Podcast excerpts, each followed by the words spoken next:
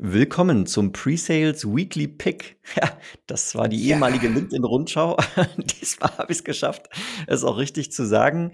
Was ist der Pre-Sales Weekly Pick? PWP. Es geht darum, Jan bringt einen LinkedIn-Post mit zum Thema Pre-Sales. Ich bringe einen LinkedIn-Post mit zum Thema Pre-Sales irgendwas, was uns bewegt hat, irgendwas, was wir inspirierend fanden, irgendwas, was wir interessant fanden und auf jeden Fall teilenswert fanden.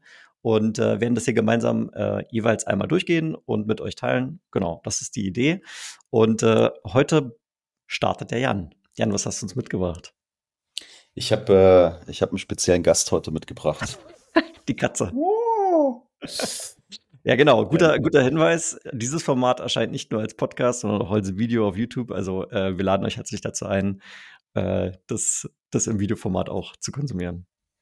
Genau, ich habe aber tatsächlich auch natürlich ein, ein Pick mitgebracht. Äh, nice. Habe ich hier schon, habe ich hier schon äh, vorbereitet und teile dementsprechend mal meinen Bildschirm. Can you see? Du hast ja immer so Probleme, die Dinge lesen zu können, die ich teile. Ja, ist ein bisschen klein, kannst gerne ein bisschen größer machen, aber ich, ich sehe schon mal hier Sarah Jones. Ja, also, okay, das mit dem so. Ich habe es jetzt größer gemacht, aber grö grö größer wird es jetzt auch nochmal. Genau, die Sarah Jones, äh, die kennen wir beide auch noch von, äh, von der gemeinsamen SAP-Zeit. Die hat einen Post gemacht, so ein bisschen, wie wird Presales eben oft gesehen oder leider immer noch oft gesehen und was äh, sollte es aber eigentlich sein oder wie sehen sich äh, viele im Presales eigentlich, ähm, eigentlich selbst. Ne? Mhm. Also es ist ein reiner, reiner Textpost, wir haben keine, keine Bilder dabei. Aber wie der Presales eben äh, oft gesehen wird, ist äh, so, du, äh, wir closen den Deal mit mittels einer Demo. Ne? Mhm. Äh, wir sind ähm, der stille Techniker. Ja? Äh, und wir sind sozusagen äh, ja der Hiwi, der Hiwi für den Vertrieb. Ja? So, und ich meine, das kennen wir beide auch, ne? das äh, haben wir beide erlebt, das äh, sehe seh ich heute te te teilweise so auch immer noch, ähm, immer noch passieren. Und sie schreibt so, was, was Presets aber eigentlich ist, ja, ist ähm, sozusagen der Start äh, von so einer Opportunity oder von, von so einem Deal, von so einem Verkaufszyklus äh, mittels äh, Discovery. Ja, also eines, mhm. eines unserer, unserer Lieblingsthemen, zuhören, zuhören und ähm, verstehen. Ja. Äh, dann sind wir meinungsstark. Also wir haben eine Meinung und äh, wir sind auf unserem Gebiet natürlich absolute äh, Experten und, und, und Expertinnen. Wir sind nicht der Hiwi vom Vertrieb, sondern wir sind ein strategischer Partner für den Vertrieb gegenüber, äh, ja, gegenüber dem Kunden. Ne? Und sie sagt,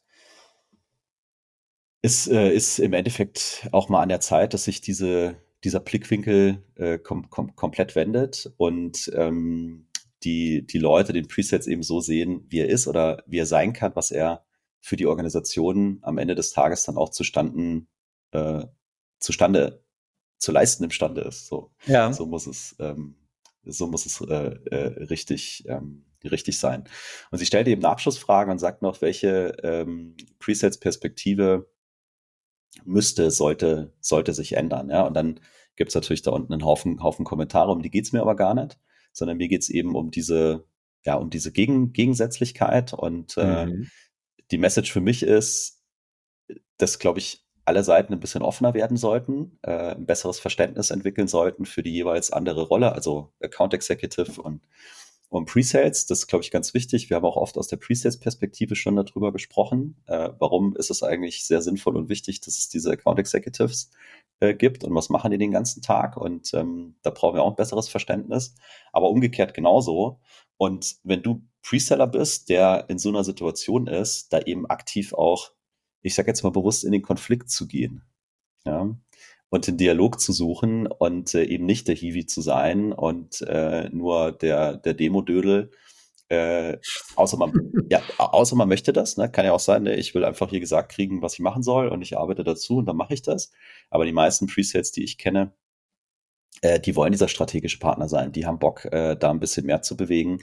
Die haben Bock, äh, einen geilen Deal zu machen mit, mit, mit guter Discovery und dann eine geile Story aufzubauen. So, und wenn ihr das nicht findet, ja, dann, dann geht in den Konflikt. Ja. Ja. Nehmt euren Manager mit rein, sprecht aber auch mit den, mit den AEs und sagt, hey, stelle ich mir anders vor und ist dir eigentlich bewusst, dass ich hier so viel mehr für dich, für unsere Kunden und für unsere Organisation leisten könnte?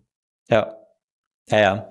Also ich finde das, ich finde das super und äh, ich glaube, eine Sache muss man aber auch klarstellen.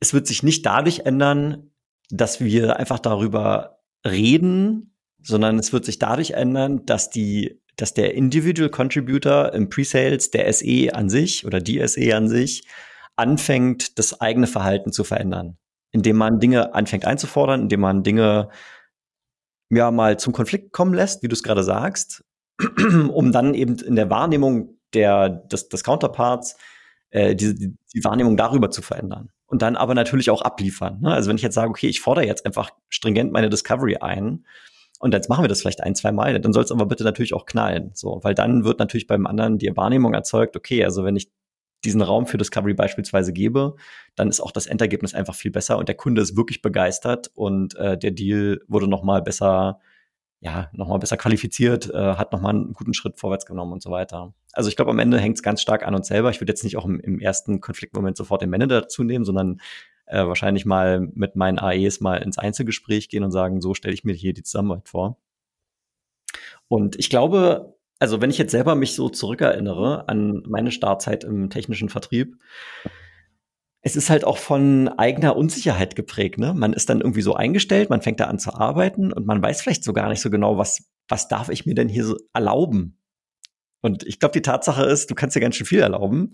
Äh, einfach mal den Mund aufmachen, wenn irgendwas für dich keinen Sinn ergibt, wenn du eine andere Meinung hast, wenn du eine andere Perspektive hast. Äh, natürlich immer, der Ton macht die Musik, ne? nicht, nicht aggressiv, nicht unfreundlich, sondern äh, produktiv, hinterfragend. Und ich glaube, dann äh, kann man ganz schnell äh, da an der Wahrnehmung was ändern. Dass man eben nicht der Demo-Dödel ist, was übrigens eine super, eine super Alliteration ist. Gefällt mir. Ja. Und den einen Punkt, den du ansprichst, da kommt halt das Management schon wieder ins Spiel. Ne? Also gut ist es halt, wenn diese, dieses Miteinander so ein bisschen geregelt ist, wenn es ein gemeinsames Mindset, äh, Mindset dazu gibt, was dann auch gerade den New Hires eben hilft, sich da besser und schneller, äh, schneller reinzufinden. Ja, und abgesehen davon, ich meine, du bist ja ein sehr selbstbewusster Typ, ne? So, du machst einfach äh, die Klappe auf und haust zur Not mal auf den Tisch. Aber klar, wenn du frisch vielleicht reinkommst und so, hast du unter Umständen diese, diese Unsicherheit. Aber nichtsdestotrotz, ja, hinter, die Dinge hinterfragen, in Frage stellen, äh, mit den Leuten in den Dialog gehen. Und so, dann werden Leute, wird es Leute geben, die machen da auf und sagen, ja, eigentlich hast du recht, komm, lass uns mal einen neuen Weg probieren. Mhm. Und dann wird es halt Leute geben, die, die sagen halt, halt die Klappe. So. Und ähm, dann ist nichts falsch dran, eben das auch mit dem Manager zu, dis zu diskutieren, weil am Ende geht es ja. auch halt um den Gesamterfolg der, äh, der Organisation. Und da müssen dann vielleicht alle auch ein bisschen veränderungsbereit sein und, und mitlernen wollen. Genau. Ja, und ich glaube, der, der, der, der einfachste ähm, Indikator hier ist, und nochmal, ich spreche aus meiner eigenen Erfahrung, als ich anfing, da habe ich ganz oft in Deals gar nicht verstanden, warum bestimmte Dinge jetzt getan werden. Warum machen wir denn jetzt diesen zwei Stunden Produktpitch? Warum reden wir denn da hinten mit dem, mit dem, mit demjenigen, der die technische Spezifikation verantwortet? Äh, äh, und zu dem Zeitpunkt kam mir gar nicht in den Sinn, dass es vielleicht auch mal sinnvoll wäre, irgendwie mal mit dem Business zu reden. Ja? So, aber mal das selber zu hinterfragen, wirklich verstehen zu wollen dann kommt man auf die richtigen, ähm, auf die richtigen Fragen, um dann ein besseres Arbeitsergebnis zu erzeugen. Da sich nicht zurückhalten zu lassen, hey, ich bin jetzt hier vielleicht neu, ich bin irgendwie nur seit ein paar Monaten dabei oder vielleicht einem Jahr oder so, ich kann mir da noch keine Meinung erlauben. Doch, kannst du. Wenn du es nicht verstanden hast, dann, dann stell die Fragen, damit du auch verstehst, warum jetzt in einem Deal bestimmte Dinge getan werden. Ja, und gerade wenn du neu bist, ne, hast du einen riesen Benefit, weil du noch nicht betriebsblind bist. Du hast ja. diesen Outside-In, der ist frisch und der ist eigentlich wertvoll ne, der ist für deine Organisation. So, das war mein Pick. Was hast du? Ja, äh, meiner geht ziemlich gut Hand in Hand mit deinem, muss ich sagen, weil es auch hier um die AESE-Kollaboration geht. Und ähm, der Post kommt von unserem guten Freund Patrick Pissang. So, er sagt nämlich, hey, ich bin hier, ich, also ich bin schuldig. Er hat natürlich einen guten LinkedIn-Hook hier äh, entworfen. Und er spricht darüber, dass in seiner Wahrnehmung, als er SE Individual Contributor war, er die ganze Arbeit gemacht hat und sich der AE nur zurückgelehnt hat. Ne? Er sagt, hey, ich habe hier äh, die Meetings vorbereitet mit gutem Content, ich habe die Demos gebaut und durchgeführt, ich habe die, die äh, Pilots und POCs gemacht äh, beim Kunden, ich habe ein Solution Proposal geschrieben und am Ende habe ich, hab ich noch Dokumentation zusammengestellt, damit der Kunde das alles verstehen kann. So, also er hat die ganze Arbeit gemacht in, in seiner Wahrnehmung. Und klar, auch, auch Patrick hat sicherlich über die Zeit sich dann entwickelt, hat seine Erfahrungen gesammelt und so weiter. Und hat er hier eine Grafik gebastelt, die ich ziemlich anschaulich finde, wo er halt sagt, naja, fair enough. Sicherlich gibt es innerhalb eines Deals einen bestimmten Zeitraum, wo die SE-Arbeit sehr intensiv ist. Nämlich insbesondere, wenn es dann losgeht mit der Discovery, wenn es darum geht, die Stakeholder zu identifizieren, mit denen zu sprechen, die Anforderungen zu verstehen, um dann am Ende heraus eine Lösung zu entwickeln, die für den Kunden eine Relevanz hat. Was natürlich dabei nicht dabei ist, ist überhaupt mal mit diesem Kunden ins Gespräch zu kommen. Also woher kommt denn diese Lead? Woher kommt denn diese Opportunity? Da gab es am Anfang sehr viel Cold Calling, Outreach und so weiter, äh, viel Ablehnung äh, und sehr sicherlich auch eine hohe Frustration, von denen die SEs typischerweise gar nicht sehen, weil wir eben oftmals erst in einen Deal reinkommen, wenn der eine gewisse Qualität bekommen hat. Aber der ist ja nicht einfach vom Himmel gefallen. So, das ist mal das eine. Und hinten raus hast du natürlich die ganzen Themen Preisverhandlung, Verhandlung des Vertrages. Äh, so, das hat eine gewisse Komplexität. Auch dort sind wieder diverse Stakeholder involviert, wo typischerweise SE wenig, wenig involviert ist. So, aber das sieht man vielleicht gar nicht, wenn man zum Zeitpunkt dann, wenn die Demo abgeliefert ist, wenn der Kunde sagt, ja, hier fachlich Haken dran, äh, da wird's für den AE halt noch mal richtig viel Aufwand. Und äh, typischerweise ist es auch zumindest nach meiner Erfahrung so, wenn du jetzt in einem Unternehmen arbeitest, was beispielsweise quartalsgetrieben ist, wenn du am Ende des Quartals in der letzten Woche oder was noch anfängst, irgendwelche Demos zu geben oder sonst irgendwas, dann weißt du eigentlich, also der Deal kommt dieses Quartal auf jeden Fall nicht mehr, weil da einfach nochmal gewisse Aktivitäten folgen, die, wo wir nicht involviert sind, die aber notwendig sind, um, um eben zum um, Vertragsabschluss zu kommen. So, und das war jetzt hier die Perspektive von, von Patrick der Post hat auch richtig viel Engagement bekommen äh, und viele haben sich dort wiedergefunden, inklusive mir. Jetzt muss ich trotzdem ein Aber äh, einfügen, bevor ich das tue. Kurz zu dir, ich sehe ja, du hast hier und da mal genickt. Ähm, deckt sich das mit deiner Erfahrung, als du Individual Contributor SE warst? Oder jetzt auch bei deinem Team? Also als ich Individual Contributor war, habe ich auf jeden Fall nicht so viel gearbeitet wie Patrick. so. so. Weil du faul bist sondern nur, nur das Nötigste, Nötigste natürlich gemacht. Aber was sich ähm, schon deckt, ist, äh, also ich habe viele Leute auch getroffen, die gesagt haben, für was brauche ich eigentlich diesen AI noch? Ne? Mhm. Also das, das bisschen, was der macht, kann ich hier noch mitmachen. Und ja. äh, über die Zeit, je länger ich da dabei war in dem SaaS-Business, habe ich das immer als sehr arrogant empfunden, weil ich eben schon auch versucht habe, diese anderen Dinge zu sehen. Ne? Also bis wir überhaupt mal beim Kunden mit irgendjemandem reden, wie kommt das eigentlich zustande? Ja, da ist ja äh, Inside Sales, SDA, BDA, dann der, der AE involviert, ja, da ist, da ist schon ganz viel gelaufen. Und äh, damit hatte ich keinen Ärger und keinen Aufwand. So. Und ähm, hinten raus, was du gesagt hast, äh, Preisverhandlung, Vertragsverhandlung und so weiter, kriege ich auch nur wenig mit. Ne? Und äh, das ist, kann aber richtiger Pain in the Ass sein. Ich denke, ja. diese, diese Geschichte dazwischen, it depends. Ne? Also ähm, finde, die sind sehr weit auseinander, da diese beiden, äh, beiden Kurven.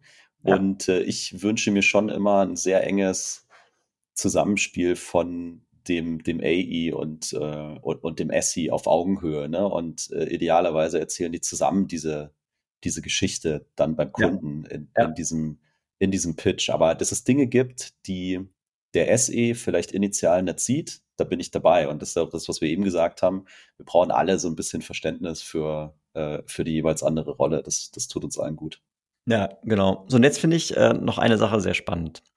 Äh, du sagst, der Abstand zwischen den beiden Kurven ist hier ein bisschen groß und äh, die, im, im Prinzip ist ja, wenn du jetzt, also jetzt ein bisschen mathematisch gesprochen, unterhalb der Kurve, die Fläche ist im Prinzip der Arbeitsaufwand. Ja? Am Anfang beim AE hier auf dieser Grafik hoch, hinten auch hoch und zwischendrin schon auch vorhanden, aber deutlich kleiner. So, also fair enough. Wenn du das aber so darstellst, dann könnte man den Eindruck erwecken, äh, es erweckt den Eindruck, als wenn der Arbeitsaufwand auf beiden Seiten gleich äh, groß ist, weil die Fläche darunter sich am Ende ungefähr gleicht, auch wenn die Verteilung anders ist.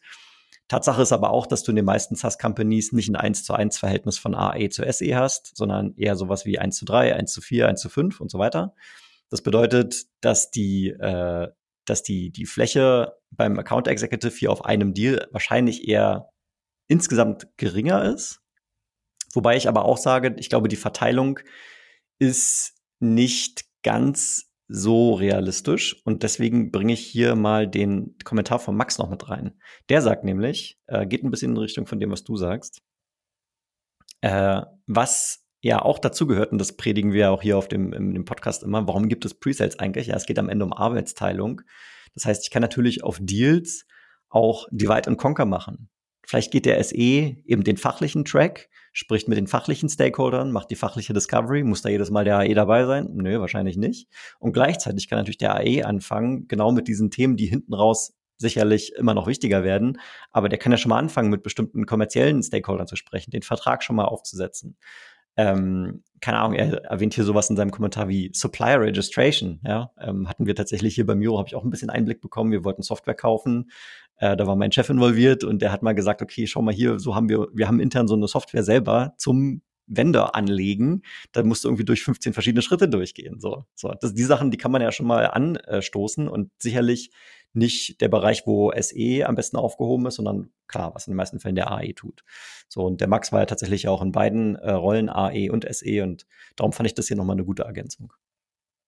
Ja, ja, absolut. Und äh, das ist ja auch eine schöne Geschichte, ne, dass hier so ein bisschen Diskussion angeregt wird und es einfach verschiedene Perspektiven ähm, darauf gibt. Und am Ende du auch immer ein bisschen gucken musst, so wie, wie passt es eben für die individuelle Situation in deiner Company, ne? Wo, wo, ja. wo steht es gerade? Wie, ja ja, wie weit entwickelt ist das und, und, und was, was, was ergibt es, ergibt dann Sinn, ja, was keinen Sinn ergeben würde in meinen Augen ist, wenn hier das einfach zu weit dann auseinander wäre, weil dann hast du, glaube ich, den Indikator, dass, dass einfach irgendwas überhaupt gar nicht stimmt. Ja. Genau. Also das war, das war mein Presales Weekly Pick. Und damit haben wir, glaube ich, hier ganz gute, ganz gute, ganz gutes Thema nochmal aufgegriffen, Silos zwischen A, E, S, E äh, herunterzubrechen, war jetzt gar nicht geplant, weil wir jeweils ja vorher gar nicht wissen, was der andere mitbringt. Aber haben, haben sich ganz gut ergänzt, die beiden Posts. Wir natürlich auch in den Show Notes beziehungsweise in der Videobeschreibung verlinken. Könnt ihr selber auch nochmal nachlesen. Und äh, genau. Jan, hast du noch ein abschließendes Wort? Ansonsten sack zu. Ja, es ist witzig, dass sich so gut ergänzt, ne? weil wir wissen jeweils nicht, was der andere mitbringt. Also auch wenn es jetzt wieder keiner glaubt, aber es ist tatsächlich so, wir, wir, überraschen uns, wir überraschen uns hier immer gegenseitig mit dem, mit dem, was wir mitbringen. Und heute hat es äh, tatsächlich mega, mega gut zusammengepasst. Ich habe nichts mehr zu ergänzen. Ähm, ich schnapp jetzt die Katze. Also außer die Katze nochmal zu zeigen, ja. Frische Luft. ja, hat, hat, Spaß gemacht, mein Lieber. Und äh, bis nächste Woche. Bis zum nächsten Mal. Ich freue mich. Ciao, ciao. Ciao.